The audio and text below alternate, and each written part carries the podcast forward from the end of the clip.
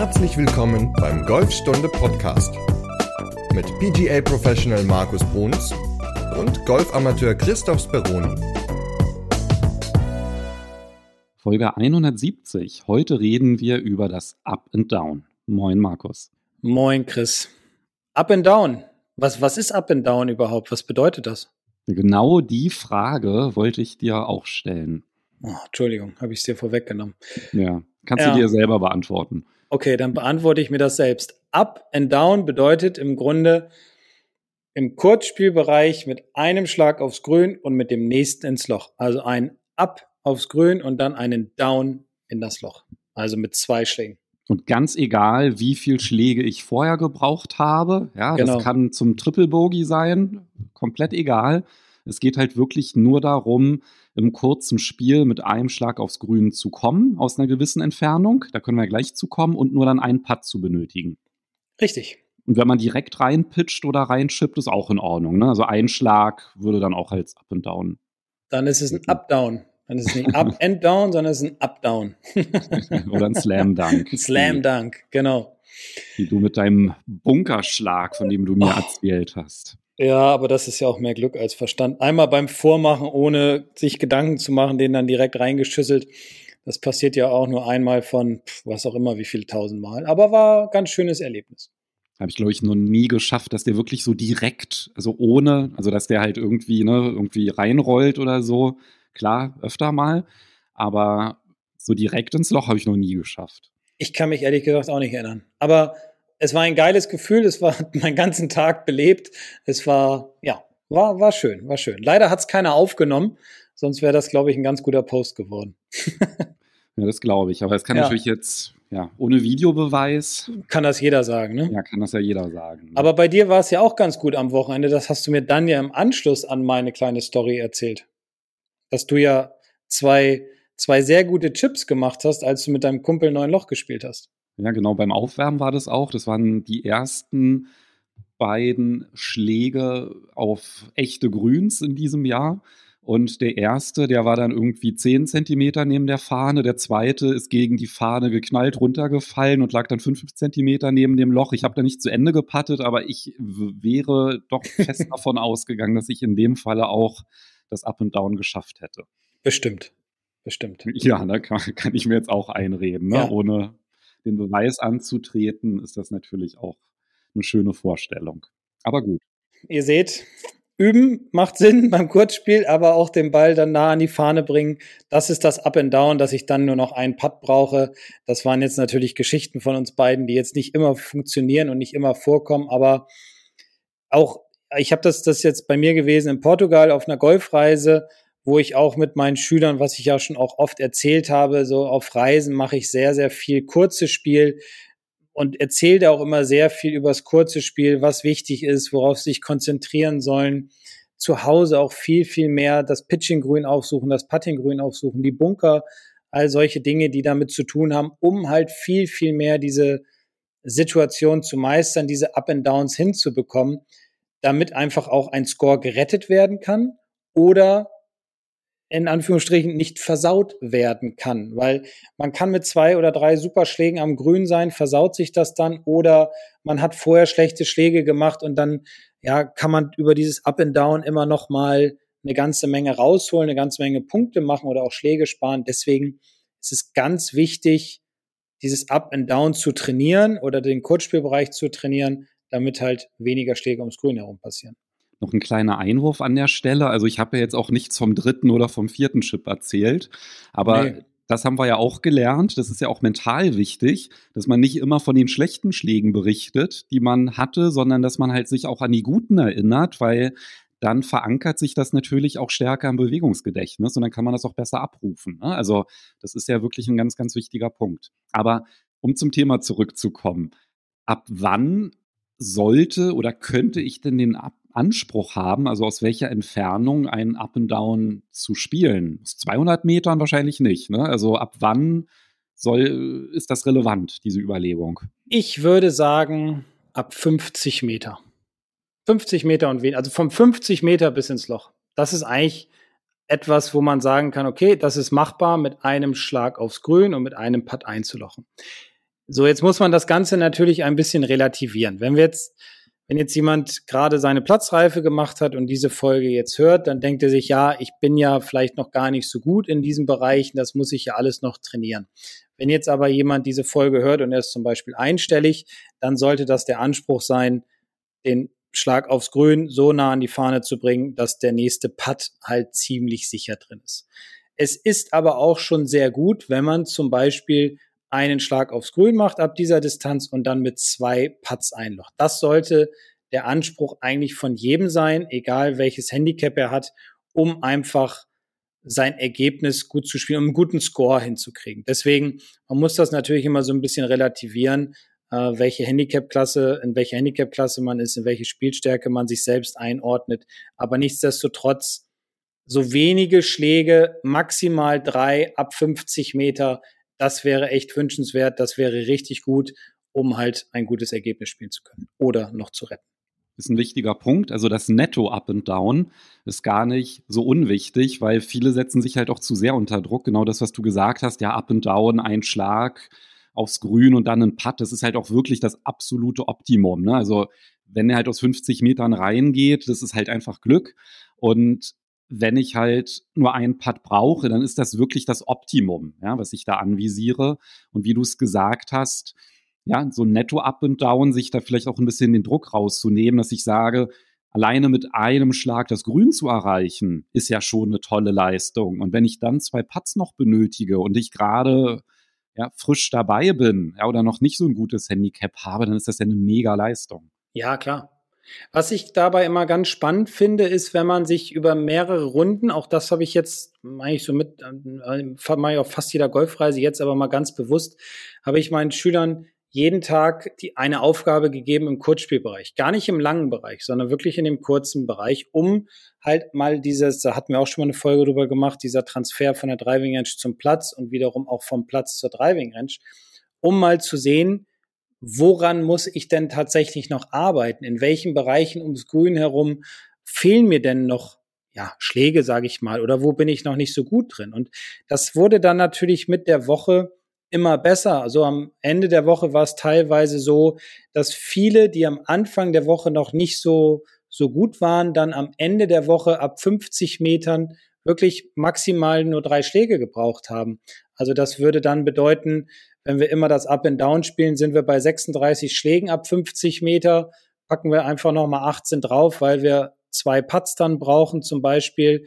Ähm, dann sind wir bei, bei 54 Schlägen und alles, was so dazwischen dann tendiert oder sich befindet, das ist ja schon sehr, sehr gut oder sehr gut. Also das sollte wirklich so diese Idee sein, auch mal eine Eigenanalyse zu machen und zu sagen, okay, ab 50 Meter schreibe ich mal alle Schläge auf, damit ich überhaupt erstmal sehe, wie viele Schläge brauche ich, woran muss ich arbeiten und so kann ich dann ja immer mehr mich dahin arbeiten, dieses Up and Down zu schaffen, weil dadurch gewinnen wir halt unheimlich viele Schläge. So, jetzt haben wir ja Frühjahr. Und im Frühjahr, da ist ja immer so ein bisschen Platzreifesturm. Da gibt es dann halt viele, die anfangen mit dem Golfen. Und dementsprechend haben wir auch viele neue Hörerinnen und Hörer. Und die haben jetzt ja vielleicht nicht die 170 Folgen gehört, die es bisher so gab, sondern vielleicht die letzte und haben halt gehört, ach so, mit einem Eisen vom Team mal zu schlagen, das ist halt eine gute Anregung. Habe ich bisher immer nur mit dem Driver gemacht, dann übe ich das jetzt mal. Und du hast ja gesagt, up and down muss man trainieren. Das heißt, dass ich dann, nachdem ich so einen ganzen Korb Bälle mit dem Driver geschlagen habe und dann halt nochmal zehn Eisenschläge vom Tee gemacht habe, dass ich dann halt vielleicht noch so fünfmal chippe und dann noch ja, so ein paar Putts spiele. So wahrscheinlich nicht. Nein.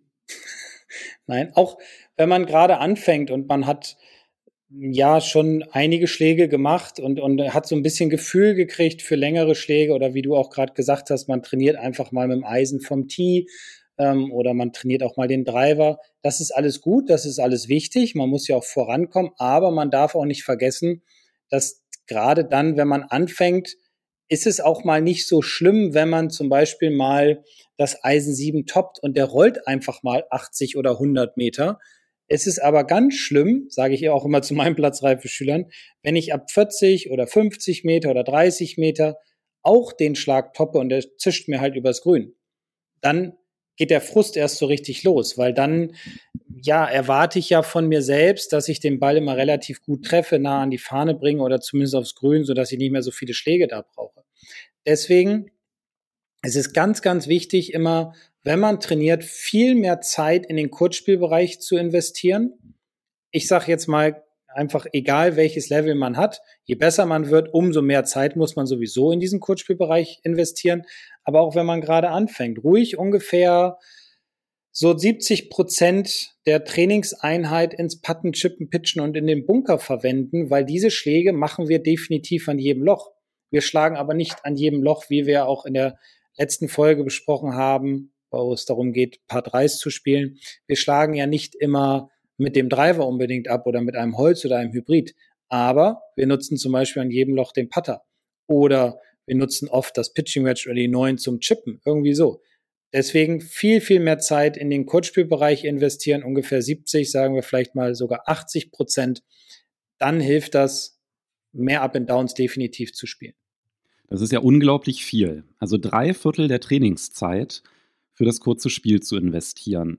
So, jetzt sehe ich ja immer häufiger Menschen tatsächlich, die das kurze Spiel trainieren. Und dann sieht das meistens so aus, dass die sich einen Balleimer nehmen. Ist natürlich von Golfclub zu Golfclub unterschiedlich. Ja, also auf einigen, da darf man nur mit den eigenen Bällen im Kurzspielbereich trainieren. Bei anderen darf man halt auch mit den Range-Bällen. Ja, also da bitte vorher immer informieren, wenn ihr das noch nicht gemacht habt.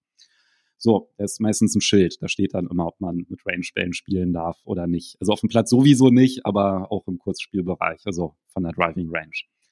Das heißt, da nehmen sich dann halt welche so einen Balleimer, kippen den aus und spielen dann den kompletten Eimer aus der gleichen Distanz aufs Grün, sammeln die Bälle ein und dann wird nochmal ein kompletter Balleimer aus der gleichen Position nee, aus, nicht aus der gleichen, aus einer anderen Position natürlich viel näher dran gechippt. Und danach geht's aufs Puttinggrün und dann werden halt immer drei Bälle genommen, aufs Grün geworfen und dann wird halt das gleiche Loch von der gleichen Position dreimal hintereinander angespielt und dann wird halt ein neues Ziel ausgewählt. Das sehe ich ganz, ganz häufig. Ja, ich auch. ich, ich auch. Und ich hatte gerade überlegt, ob ich was anderes sage, aber nein, du hast vollkommen recht. dass ähm, ist ja irgendwie weit verbreitet. Aber wenn wir auf den Golfplatz gehen und jeder jetzt mal drüber nachdenkt, wie oft hat er denn immer denselben Schlag, sagen wir mal, aus einer Distanz von, sagen wir eine runde Summe von 30 Metern? Wie oft hast du auf dem Platz bei 18 Löchern einen Schlag aus 30 Metern oder immer einen Schlag aus 30 Metern? Na, nach dem Luftschlag natürlich. Richtig. Aber sonst nur vielleicht einmal. Ja, und wir hatten ja schon festgestellt, dass ich einmal im Jahr so einen Luftschlag mache. Also das kommt schon mal vor. Ja, aber trotzdem machen wir keine Folge über den Luftschlag. nein, nein, nein. Ähm, also was ich damit sagen will, oder auch Christoph, es geht nicht darum, immer die gleiche Distanz zu spielen. Das, das kann mal helfen, um so ein bisschen in Rhythmus reinzukommen. Ja, klar. Aber so ein Situationstraining ist viel, viel hilfreicher. Und Situationen, nachstellen. Die kann man wunderbar auf dem Pitchinggrün oder am Pitchinggrün, die kann man auch am Puttinggrün nachstellen, die man vielleicht vorher mal erlebt hat auf dem Golfplatz.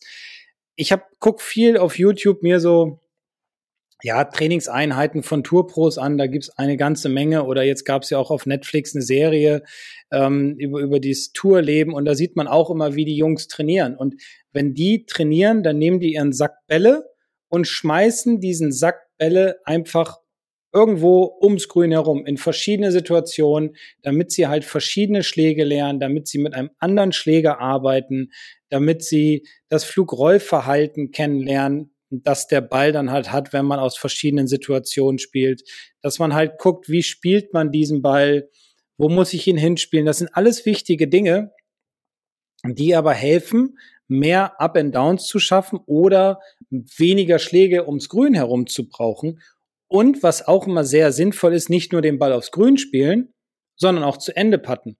Und zwar nicht einfach hingehen und sagen, so, den mache ich jetzt mal eben fertig. Also ich sag mal so, wie du bei deinen 10 Zentimeter Putter, ähm, weil du den jetzt auf 10 Zentimeter rangespielt hast, den kann man mal so fertig machen. Aber alle anderen Putts müssen auch mit voller Konzentration gespielt werden. Und das muss dann nicht, müssen nicht 50 verschiedene Situationen sein. Da reicht es dann manchmal auch so 10, 15 oder 18 Bälle zu spielen, dass man dann sagt, okay, ich spiele jetzt mal 18 Löcher einfach mal durch gedanklich, schmeiß mir den Ball immer in andere Situationen, nehme mir zwei, drei Schläger fürs Chippen und Pitchen mit und dann spiele ich dieses ja, Loch einfach mal zu Ende, notiere mir den Score, nehme das, nehme diese Scorekarte mit oder merke mir den und beim nächsten Mal versuche ich diesen Score wieder zu unterbieten. So lernt man natürlich auch mit Situationen umzugehen. So lernt unser Unterbewusstsein auf Situationen zu reagieren. So kommen wir nicht in die Verzweiflung, wenn wir auf dem Platz sind und wissen gar nicht, was wir in der jeweiligen Situation tun müssen. Lass uns das gleich mal nochmal vertiefen, wie man das Up and Down sinnvoll trainiert. Wir haben ja sogar ein Video dazu, in dem du das halt vormachst, das, was du gerade beschrieben hast. Da hätte ich noch ein paar Fragen zu. Aber ich möchte nochmal auf diesen Aspekt zurückkommen, diese 20, 30, 40 Bälle von der gleichen Stelle zu spielen. Ja, weil da werden jetzt ja einige sagen, ja, aber das ist doch durchaus sinnvoll. Und du hast es ja auch schon angeschnitten, wofür das sinnvoll ist. Aber das würde ich gerne nochmal explizit machen. Also mein Verständnis ist, dass zum Beispiel, wenn man sich jetzt einschlägt vor der Runde, dass man sagt, ich will jetzt so ein Gefühl für die Schwungbewegung zu bekommen, dass man halt sagt, so, ich spiele jetzt mal hier irgendwie fünf Chips von der gleichen Stelle, völlig in Ordnung. Nur dann ist es trotzdem wichtig, das andere noch zusätzlich zu machen. Ja, also nur das alleine ist dann halt auch nur die, die halbe Miete, ja, vor der, vor der Runde. Mhm. Auf der anderen Seite ist es so, dass gerade wenn man mit dem Golfen anfängt und man sagt, ich möchte von meinem vorherigen Schlag lernen, was man ja nicht machen kann auf dem Golfplatz, weil da habe ich ja nicht die Möglichkeit zu sagen, oh, der Putt war zehn Meter zu lang, ja, dann mache ich jetzt mal ein bisschen Piano und dann hat er eine super Länge. Das passiert ja nicht auf dem Golfplatz. Aber wenn ich noch kaum ein Ballgefühl habe und ganz wenig Erfahrung, dann ist am Anfang natürlich schon eine ziemlich große Lernkurve, wenn ich halt beobachte, wie sich der Ball anders verhält, zum Beispiel je nachdem, wie weit ich aushole beim Putten oder wie verhält sich das Break und ich experimentiere da so ein bisschen rum. Also mit diesem Fokus, wo es gar nicht darum unbedingt geht, ins Loch zu spielen oder irgendwie ein Ergebnis zu haben, sondern den eigenen Schlag zu reflektieren und dann halt wirklich den Lerneffekt aus dem vorherigen Schlag rauszuziehen, das ist durchaus sinnvoll, auch beim Chippen oder beim Pitchen, dass man halt so eher den Fokus auf den Ballkontakt legt und merkt, ja, wie treffe ich den denn gut? Ist das jetzt gelöffelt oder nicht? Also wenn man halt wirklich so noch die Technik im Vordergrund hat, dann ist es halt echt in Ordnung, da einfach wie so ein Maschinengewehr, sage ich mal, da die Schläge hintereinander zu machen. Aber diese Lernkurve, die flacht unglaublich schnell ab. Also schon nach ein paar Trainingseinheiten, ja. Und dementsprechend ist es natürlich dann halt wichtig, dann die nächste Stufe zu gehen. Und deswegen kann man natürlich trotzdem irgendwie mal so fünf Chips am Anfang von der gleichen Stelle spielen, um das Gefühl zu bekommen, aber dann halt in dieses situative Training überzugehen, ist halt ganz, ganz wichtig.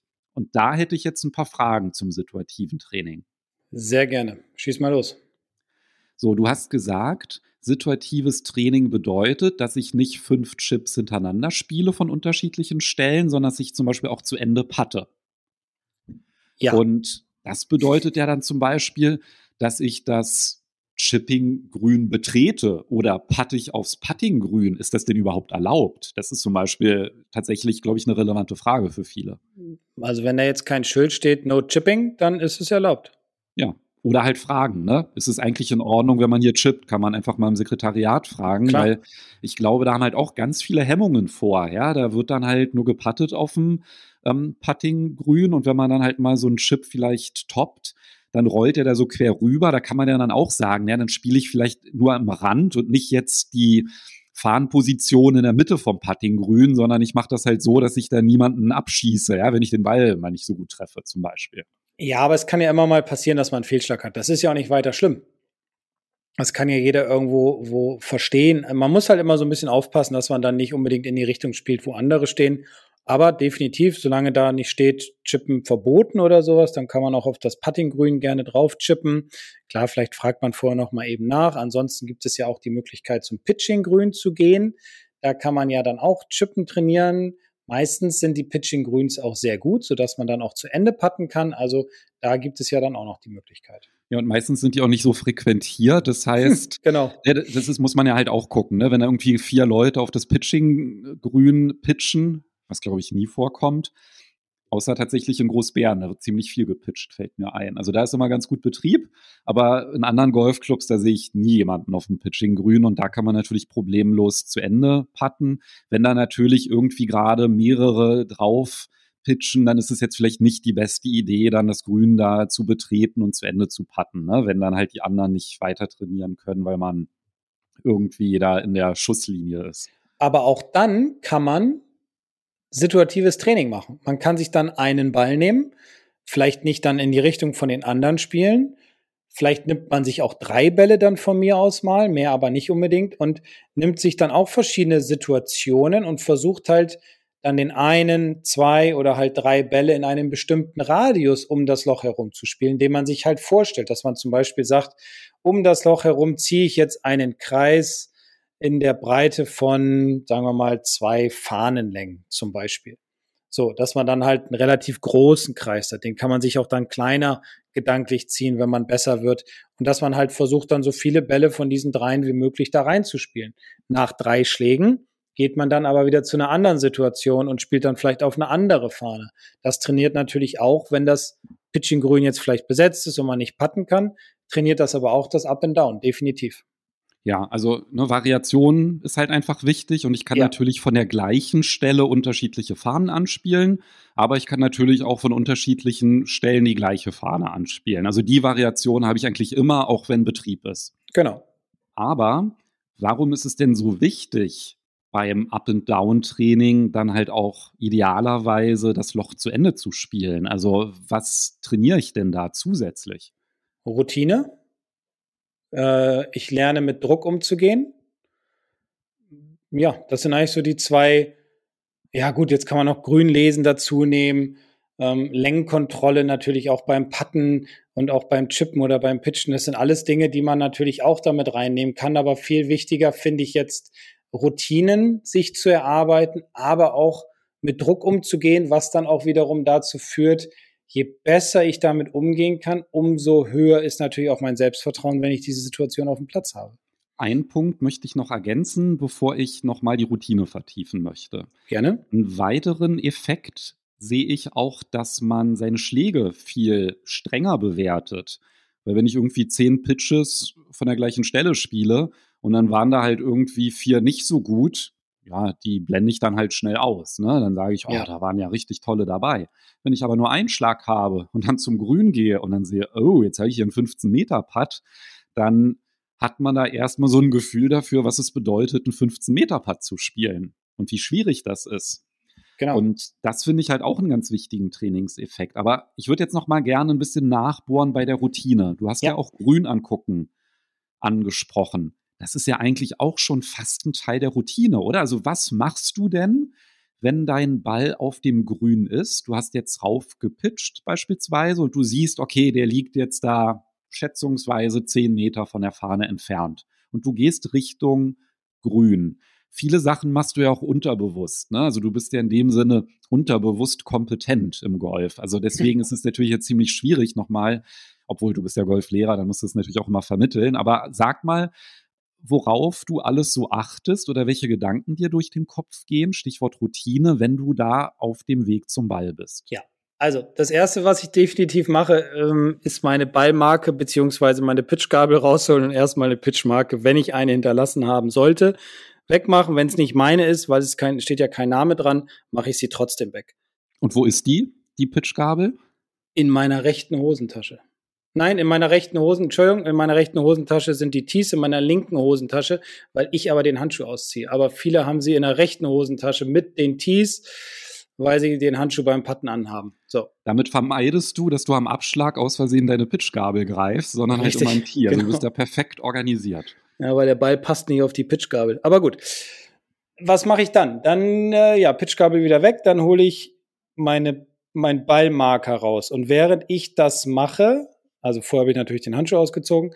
Während ich das mache und mich auf dem Weg zu meinem Ball befinde, gucke ich mir erstmal die Distanz an, Dann gucke ich von der Seite, dann gehe ich ein bisschen weiter seitlich weg, dass der Winkel ein bisschen größer wird.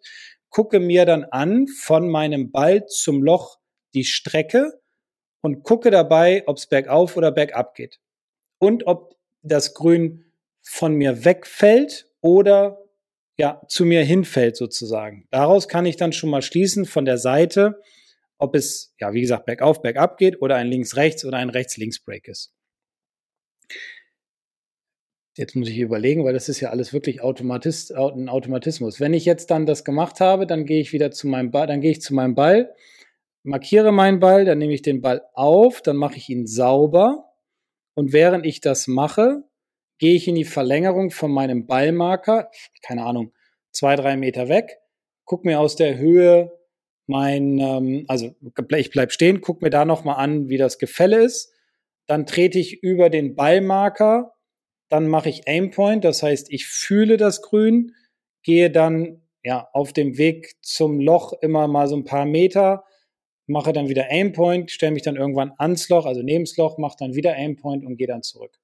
Guck dann natürlich immer zwischendurch, dass meine Mitspieler nicht gerade spielen wollen oder was auch die machen, wo der Ball liegt, dass ich nicht in deren Puttlinie trete. Das sind halt so meine Dinge, die ich mache, bevor ich dann ja meinen Ball an den Marker lege, gucke, ja, mit Aimpoint, das ist ja hier mit Prozenten und wie viel Finger links und rechts, den Ball dann ausrichte und dann Probeschwünge, Ballmarker weg vorher, also Ballmarker weg, Probeschwünge hin und dann mit Selbstvertrauen das Ding, ja, hoffentlich einloche. Und jetzt habt ihr euch das hoffentlich alle mal bildlich vorgestellt, diesen Ablauf, den Markus gerade beschrieben hat. Und jetzt stellt mal dazu parallel in so einem mentalen Splitscreen das Bild des Golfers mit den drei Bällen auf dem Puttinggrün, der die hintereinander aufs Loch pattet. So, und ich glaube, da wird der Vergleich ziemlich offensichtlich, was der Unterschied ist. Ja, also da brauche ich jetzt nichts mehr zu, zu sagen. Das ist dann keine Routine, finde ich. Das ist auch nicht mehr, nicht mehr sinnvoll dann, ne? weil es ist natürlich einfach immer von derselben Stelle, kann man das machen, um Lenkkontrolle vielleicht zu trainieren. Also nicht vielleicht, um Lenkkontrolle zu trainieren, aber mit Routine hat das dann nicht mehr viel zu tun und mit Automatismen erarbeiten auch nicht. Ja, und wenn man halt überlegt, was mache ich denn vor einem Putt auf dem Platz? Lege ich mir erstmal drei Bälle hin. genau. Der wird dann einfach schon mal offensichtlich, was der Trainingseffekt davon ist. So, deswegen, ich kann euch nur das Video ans Herz legen. Das ist wunderbar, finde ich richtig, richtig toll. Das Up and Down trainieren, da macht es Markus vor und zeigt das, wie man da am besten vorgeht. Ich empfehle allerdings auch das Video, was jetzt erst vor kurzem online gegangen ist, mit der Routine beim Chippen. Weil ein Up and Down kann ja durchaus auch mit einem Chip beginnen. Und da ist die Routine natürlich genauso wichtig und die sollte man natürlich dann nicht nur vor dem Putt anwenden, die Routine, sondern halt auch vor dem Schlag davor, also beim Pitch oder beim Chip. Und da könnt ihr euch auch noch richtig viele Anregungen holen, was da sinnvoll ist, worüber man sich halt Gedanken machen sollte, was man automatisieren sollte, um einfach dann sicherer auf dem Platz zu sein. Ich habe noch mal eine Frage an dich. Oha. Was glaubst du, wie viele Greens in Regulation trifft ein, sagen wir mal, Handicap 18, Handicap 20 Spieler auf einer 18-Loch-Runde? Also Green in Regulation bedeutet ja, für die, die es jetzt vielleicht nicht wissen, auf ein paar Dreiloch mit dem ersten auf dem Grün sein, auf ein paar Vierloch mit dem zweiten und auf ein paar Fünfloch mit dem dritten, so dass man dann immer zwei Putts halt da drauf rechnet, um das Paar zu haben. Was glaubst du, wie viele Grüns trifft er im Durchschnitt? Mittleres Handicap meintest du Handicap 18 ungefähr. Ja, 18, 20 so im Durchschnitt. Und da sind aber auch paar drei Löcher dabei. Alles. Auf einer 18-Loch-Runde. 18-Loch-Runde. Das ja. heißt, da habe ich ja wie viel Paar drei Bahnen so im Schnitt? Meistens sind es vier.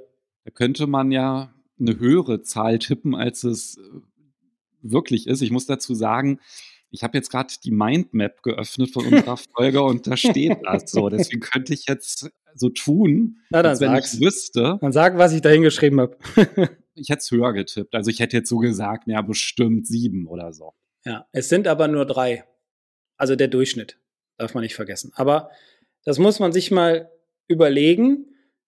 Ein, wir sagen jetzt mal, ein Handicap 18 Spieler trifft drei Grüns pro 18 Loch. Das heißt 15 Mal muss er es schaffen, um sein Handicap zu spielen, mit einem Schlag aufs Grün beim Kurzspiel und dann zwei Putts zu spielen, dass er immer sein Boogie spielt. Vielleicht noch ganz kurz eine Erklärung, was ein Green and Regulation ist, weil ich kann mir auch vorstellen, das weiß nicht unbedingt jeder.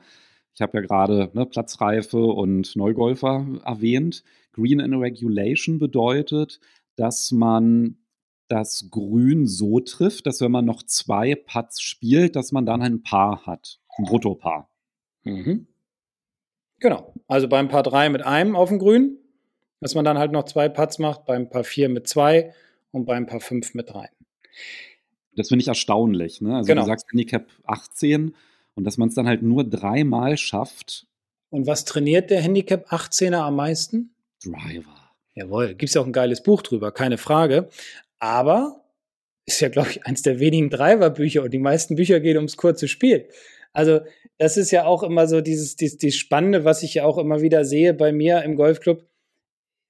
Ja, auch auf den Golfreisen. Es geht viel, bei da geht es mir viel ums kurze Spiel. Im Golfclub sind die meisten Leute wirklich immer nur auf der Range, verballern ihre Bälle, hauen einfach drauf und kümmern sich nicht ums kurze Spiel, gehen dann vielleicht nochmal fünf Putts machen von ein und derselben Stelle und dann geht's ab auf die Runde. Das ist egal, ob das eine Privatrunde oder eine Turnierrunde ist. Aber kaum einer macht sich ums Grün herum warm und ärgert sich dann am Ende, dass er so viele Schläge gemacht hat ums Grün ab 50 Meter. Und deswegen mein Rat, zwei Dinge. Einmal viel, viel mehr, egal welches Handicap, diese Schläge ab 50 Meter situativ trainieren. Ja, Technik muss erstmal ein wenig passen. Da kann man ja mit dem Golflehrer drüber sprechen, das auch ein bisschen trainieren. Aber immer situatives Training mit in das eigene Training einbauen. Und der zweite Punkt ist, Analysen machen. Analysen sind ganz, ganz wichtig, um voranzukommen. Und sei es mit einer App oder sei es einfach handschriftlich auf einer Scorekarte, vollkommen egal. Man sollte immer eine Analyse machen, vor allem was Schläge ab 50 Meter betrifft. Wie viele Schläge brauche ich da pro Runde? Wie viele Schläge kann ich sparen? In welchen Bereichen ums Grün herum? Ja, muss ich noch, da muss ich noch mehr Zeit rein investieren. Und das ist etwas, was für mich immer persönlich, ich sage jetzt mal, eine Herzensangelegenheit ist, aber dieses kurze Spiel ist halt ein riesen, riesen Faktor, der viel zu wenig Beachtung bei den, ja, bei den Golfern findet. Wollen wir mit einer Handlungsaufforderung abschließen? Gerne. Also, Handlungsaufforderung Nummer eins. Nach der Folge das Video gucken mit dem Up and Down. Handlungsaufforderung Nummer zwei. Bei der nächsten Trainingseinheit drei Viertel der Zeit aufs kurze Spiel verwenden. Zum Glück bin ich ja gut in Mathe. Also wenn ihr eine Stunde trainiert, ist das so ungefähr eine Dreiviertelstunde. Sehr und ja, ne, habe ich gut ausgerechnet. ja. Und da macht ihr das halt wirklich unterschiedliche Distanzen vom Grün wählen, mal chippen, mal pitchen, aber nicht hintereinander, sondern immer den Ball zu Ende spielen, bis er eingelocht ist, den Score notieren und das bitte mal bei der nächsten Trainingseinheit machen und dann halt versuchen, diese Abläufe ein bisschen mehr in den Vordergrund zu stellen. Was mache ich vor den Schlägen? Welche Gedanken mache ich mir? Und da könnt ihr halt wirklich in dem Video super Anregungen euch rausholen. Und ja, damit haben wir, glaube ich, ein ganz gutes Ende gefunden, oder? Das war ein schöner Abschluss und ich habe auch nichts mehr.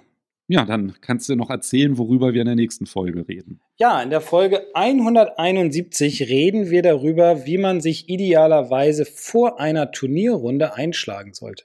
Oh, stimmt, bald geht es ja auch wieder los mit den Turnieren, also ein spannendes Thema. Ja, so ist es. Dann hören wir uns nächste Woche wieder.